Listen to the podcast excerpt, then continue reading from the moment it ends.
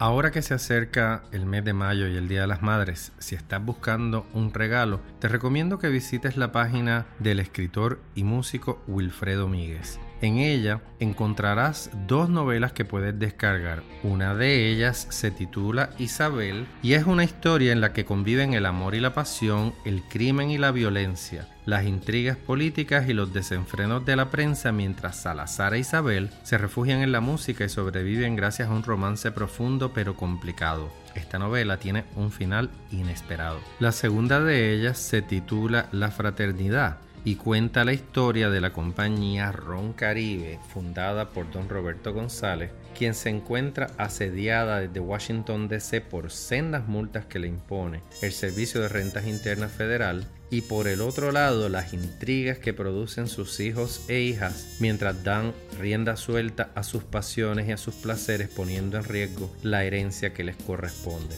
Como si fuera poco, en la misma página vas a poder también acceder a siete discos de música que Wilfredo Míguez, quien es trompetista, ha preparado y grabado a lo largo de los años y que están ahí para tu deleite. Todo esto en la página de Wilfredo Míguez, cuya dirección cibernética es wilfredomíguez.com.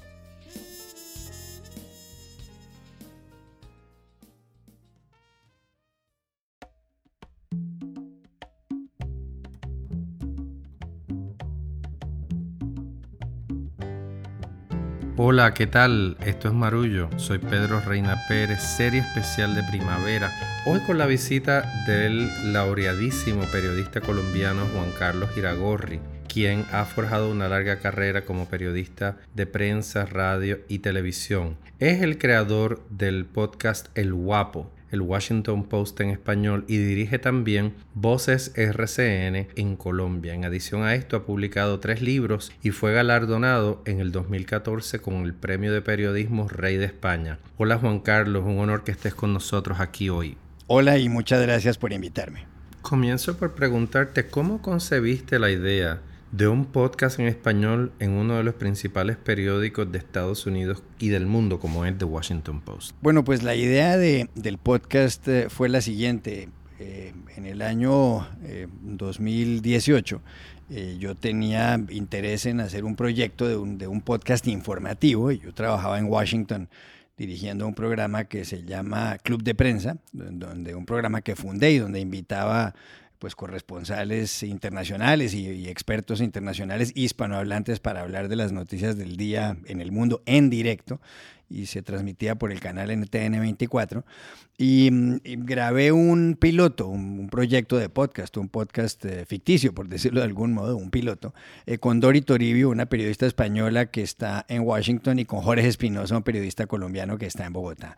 Eh, posteriormente, le presenté el proyecto al diario El País de Madrid y estuvimos en, en, conversaciones, pero al final eso no se concretó y luego un día Marty Baron, director del Washington Post, me invitó a una reunión en ese periódico con dos o tres periodistas hispanohablantes porque tenían interés, y ahí estaba el, presidente ejecutivo del periódico, el CEO, tenían interés en aumentar la audiencia en español. Eh, cuando se acabó la reunión, que fue simplemente una propuesta de ideas, donde, de donde no salió nada concreto de la mayor parte de lo que hablamos ahí, al final yo les dije, oiga, ustedes, ¿por qué no hacen un podcast? Y me dijeron, ¿cómo así? Y yo en el teléfono tenía grabado el piloto del podcast y lo puse durante dos minutos más o menos. Y eh, ellos, el, presidente ejecutivo dijo, I like that, a mí me gusta eso. Eh, y entonces luego, pues discutieron si lo querían hacer. Primero me dijeron que no había interés y súbitamente, un día Marty Baron me llamó a Madrid y me dijo, ¿por qué no viene a, a Washington? Que sí nos llama la atención el podcast, la idea. Yo fui allá eh, ya me sentaron y me dijeron qué es lo que quiere hacer usted. Yo les planteé que quería hacer un, el podcast tal como está y después de eh, unos 10 días me dijo, nos, nos, nos, llama la atención la idea, puede grabar un piloto aquí en los estudios del periódico. Lo grabamos, les gustó, me hicieron grabar tres o cuatro más, les gustaron eh, todos esos pilotos y posteriormente ya a finales del año 2019 pues decidieron echarlo a andar y ponerle el nombre de eh, El Washington Post, aunque mucha gente lo conoce como El Guapo. La audiencia de Marullo sabe que yo soy un fan del Guapo como un podcast noticioso que cuatro días a la semana nos ofrece un extraordinario resumen de noticias de América Latina y del mundo, pero tal vez no sepan que Martin Barron fue antes de ser editor del Washington Post, editor del Boston Globe durante la época en que se llevó a cabo la investigación que reveló los abusos de sacerdotes de la Iglesia Católica contra niños y que eventualmente se convirtió en una película que ganó el Oscar a la mejor película con el nombre Spotlight, que es como se llama la unidad investigativa del Boston Globe. ¿Cómo fue desarrollar este producto con Baron, un editor tan eh, reconocido? Pues trabajar con Marty Baron ha sido una de las grandes, eh, las mejores experiencias de mi vida como periodista. Marty Baron es un hombre que eh, pues cuando era director del Boston Globe destapó el escándalo que dio origen a la película Spotlight, el caso de los abusos de miembros de la curia, de la Iglesia Católica, abusos a, menores de edad, y eso por supuesto le eh, significó un premio Pulitzer para Baron, pero posteriormente él llegó a la dirección del Washington Post, él ya había sido director también del Miami Herald, y es un hombre muy serio que tiene muy eh, claro que la función del periodismo es fiscalizar al poder eh, y que es eh, una persona que contrasta todos los datos que uno le da, que no tiene por supuesto ningún interés político y que cree que, que, lo que debe hacer uno, por ejemplo, en un podcast es tratar de aproximarse a la verdad lo más que se pueda y, y no tomar partido. es un hombre además muy tranquilo eh, em, que hace las preguntas que corresponden cuando uno le presenta un proyecto y que puede haber sido el periodista de prensa, de prensa o de prensa escrita, como dicen otros, eh, posiblemente más importante del mundo en los últimos eh, pues 30 o 40 años. El, Washington Post ha tenido directores legendarios y ha habido dos de los muchos que han sido muy importantes. Uno, Marty Baron, que ya se jubiló, y dos, Ben Bradley, por supuesto, que fue director en los tiempos de, en que Bob Woodward y Carl Bernstein destaparon el escándalo Watergate que dio al traste con la presidencia de Richard Nixon. ¿Cómo y dónde ha crecido la audiencia del Guapo? ¿Ha habido alguna sorpresa entre esas audiencias? La audiencia del podcast ha crecido muchísimo. Em, el Washington Post por principio no da cifras. Eh, digamos, de cuántas descargas tiene un podcast, ni de Post Reports, el podcast en inglés, ni del Washington Post, el podcast en español, ni de muchos otros que tiene ahí. Incluso hay uno muy bueno también sobre eh, la historia de la biografía de cada uno de los presidentes eh, de Estados Unidos, que se llama Presidential. Son varios podcasts. Lo que sí puedo decir es que han crecido muchísimo. Por ejemplo, en, en, en el mes de marzo, el pasado mes de marzo, hubo crecimientos del 20%, del 30%, del 50% en varios podcasts. Eso debe tener que ver, como es obvio, con la guerra en Ucrania, porque se despierta, despierta un, un gran interés. Lo cierto es que este podcast crece constantemente. E, eso es una cosa que a mí me asombra, porque hay meses que puede crecer el 5%, el 6%, el 15%, y es muchísimo. Eh, ocasionalmente hay dos momentos del año en que la audiencia pues decrece, época más de vacaciones, y, no tanto decrece, se queda en ceros, o cae un 1%, alguna cosa así. Pero independientemente de todo esto, aunque no puedo dar las cifras del número de descargas, siguen siendo muy, muy altos. ¿En dónde nos oyen más? Primero, en Estados Unidos. El 23%, eso varía todos los meses, pero el 23% de la audiencia está en Estados Unidos. Después, en México, eh, casi el 20%. Luego, en Colombia. Después está España. Eh, luego está Argentina. Hay países como el Perú. Eh, hay zonas como Puerto Rico donde tenemos oyentes. Y me, me pregunta por eh, dónde puede haber sorpresas. Me llama la atención que en, Alemania, en Alemania, tenemos un 3% de los oyentes y crece, muy pequeño, pero crece. Y parece ser que hay un eh, parlamentario alemán que le interesa mucho América Latina, lo oye bastante, lo recomienda mucho y eso ha hecho que la gente nos oiga ahí. Oye, ¿y cuál ha sido el, máximo logro y el principal desafío que han tenido desarrollando este podcast? El principal logro, mm, haber crecido. Eh, yo creo que cuando empezamos creíamos que íbamos a tener, qué sé yo, el primer año, no tengo ni idea, 50 mil descargas o, o algo así. Resulta que eso es muchísimo más grande de lo que nosotros eh, pensábamos. Ese ha sido yo creo el principal logro, mantenernos. El podcast pues ha, tenido tanto interés, ha habido tanto interés en el podcast que ya tenemos, hemos tenido dos o tres compañías que ponen anuncios de publicidad y viene más publicidad. Eh, el principal logro es que mucha gente, una audiencia muy amplia, eh, digamos, de, desde eh, mujeres que son abogadas, profesionales, empleadas, hombres que son trabajadores corrientes, pero eh, que son también eh, profesores de ciencia política. En el mundo de la academia muchos estudiantes nos oyen, en muchos países, estudiantes de derecho, de ciencia política, de ingeniería. y muchos ciudadanos corrientes que lo que quieren es estar informados en 18 o 19 minutos, bien informados y sobre todo que les expliquen las noticias. Yo creo que parte de la clave del podcast es tratar de explicar, sin una manera arrogante, sino de una manera muy sencilla, qué hay detrás de las noticias. Eh, ¿Por qué Putin invade Ucrania? ¿Por qué Trump hacía cierta cosa? ¿Por qué Gabriel Boric gana las elecciones en Chile? ¿O por qué pierde popularidad, que está ocurriendo en los últimos días? Eh, ¿Quién es Gustavo Petro, el candidato presidencial en Colombia? Eh, ¿Qué es lo que pasa en España con el, el incremento de Vox, un partido de ultraderecha en ciertas zonas del país? La gente quiere saber y nosotros, por supuesto, que también queremos entender, pues aprendemos muchísimo haciendo el podcast. Yo creo que, ese es el, principal logro, ¿no? Y, que, ya nos reconozca mucha gente. Ya hay gente a la que yo llamo para pedirle que participe en el podcast y me dice que, es oyente fiel del podcast y eso desde luego pues nos produce un gran, un gran orgullo y es para nosotros un, un honor gigantesco. El principal desafío, pues cómo crecer más todavía. Es decir, cómo, cómo seguir creciendo, que eso no se vaya a estancar. Por supuesto hay mucha gente ahí, en muchos países, pero la idea es, bueno, ¿y ahora qué hacemos para que nos oiga más gente? Para que más gente nos conozca, porque no tenemos mucha promoción, prácticamente es una cuestión del boca a boca, eh, es una cuestión de nuestras cuentas de Twitter y desde luego tenemos detrás una marca de seriedad, de la mayor seriedad periodística del mundo, como es la del periódico The Washington Post.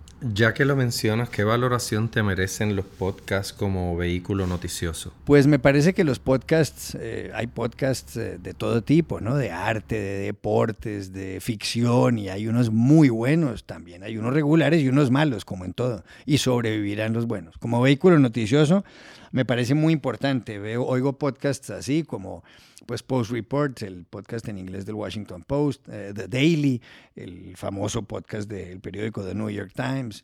Eh, hay podcasts eh, muy buenos como Up First en NPR, en la Radio Nacional Pública estadounidense, pero hay podcasts muy buenos en España, hay podcasts informativos excelentes en Chile en la Argentina, donde oyen muchos podcasts, hay en, todas partes, realmente habría que decir que en, muchos países hay podcasts que, valen mucho la pena.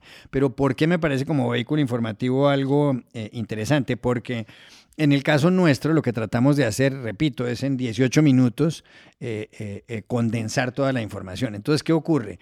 En esos 15 o 18 minutos lo que hay es información muy jugosa, es decir, periodismo líquido. si uno entrevista a alguien en radio, y yo trabajo en radio, pues uno puede hacer una entrevista larga, pero uno puede hacer ocho preguntas y en cuatro o cinco preguntas, pues son preguntas más o menos de trámite. En la sexta es donde está la respuesta, ahí encuentra uno la respuesta, ahí encuentra uno la noticia.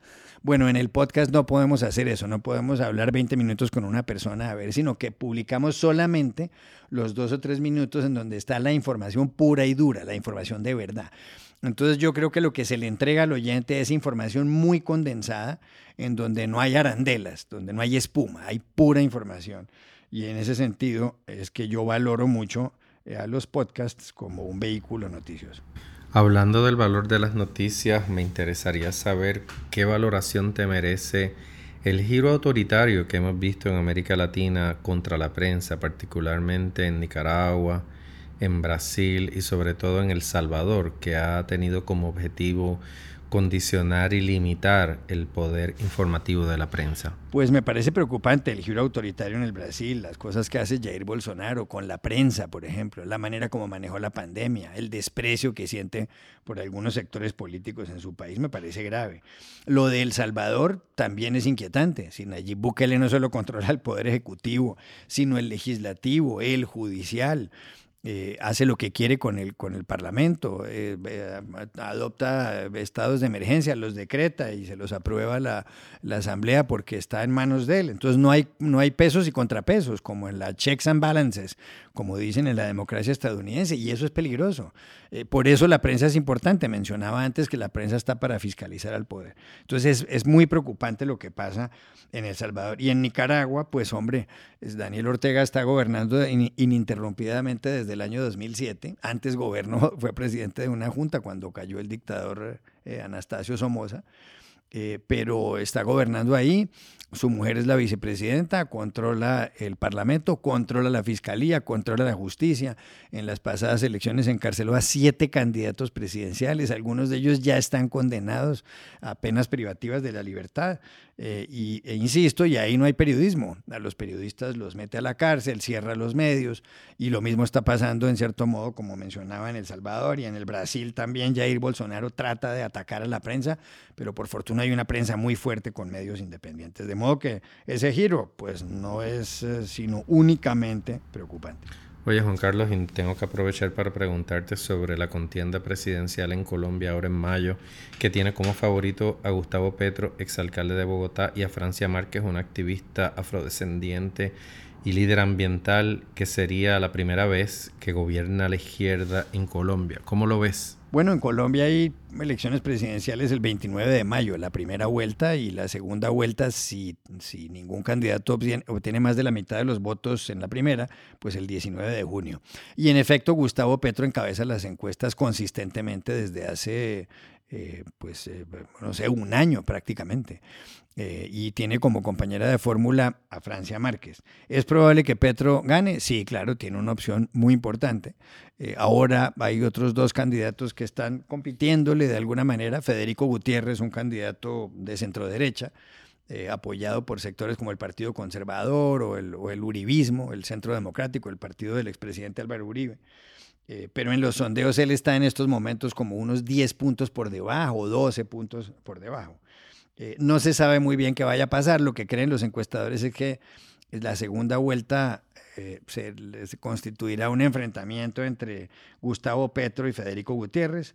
Eh, y ahí no se sabe qué puede ocurrir, porque cada vez que en la primera vuelta todo el mundo vota a favor de un candidato, en la segunda, como dicen los franceses, la gente vota en contra.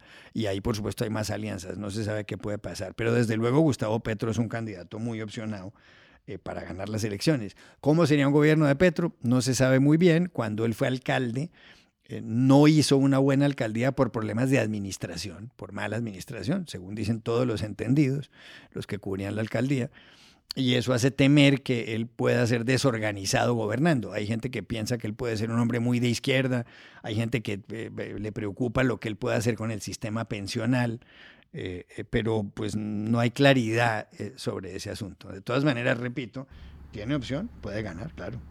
Juan Carlos Iragorri, muchas gracias por sacar de tu ajetreada agenda para conversar con nosotros aquí en Marullo. Pues muchísimas gracias por haberme invitado a este espacio. Eh, yo sé que tiene muchísimo prestigio y para mí es un honor haber podido hablar aquí de, del podcast de, del Washington Post y es un honor que me hayan invitado, que me hayan invitado aquí. ¿Cómo no, Juan Carlos? Encantadísimo. Solo recordarle a nuestra audiencia que Marullo es una producción de Agora Cultural Architects. La productora ejecutiva es Elsa Mosquera Sterenberg, la música original del maestro Guarionex Morales Matos y el diseño gráfico de Lidia María Ponte Tañón. Síganos en las redes, estamos en Facebook como Marullo y en Instagram y en Twitter como arroba Marullo Media. Pendientes porque por ahí venimos con otras entrevistas en esta serie especial que estoy haciendo yo y también venimos con un anuncio de una publicación que les anunciamos hace varias semanas que está por salir, así que estamos muy contentos y expectantes de que el libro les guste y que lo podamos presentar. Mientras tanto, yo me despido de ustedes, soy Pedro Reina Pérez y esto es Marullo.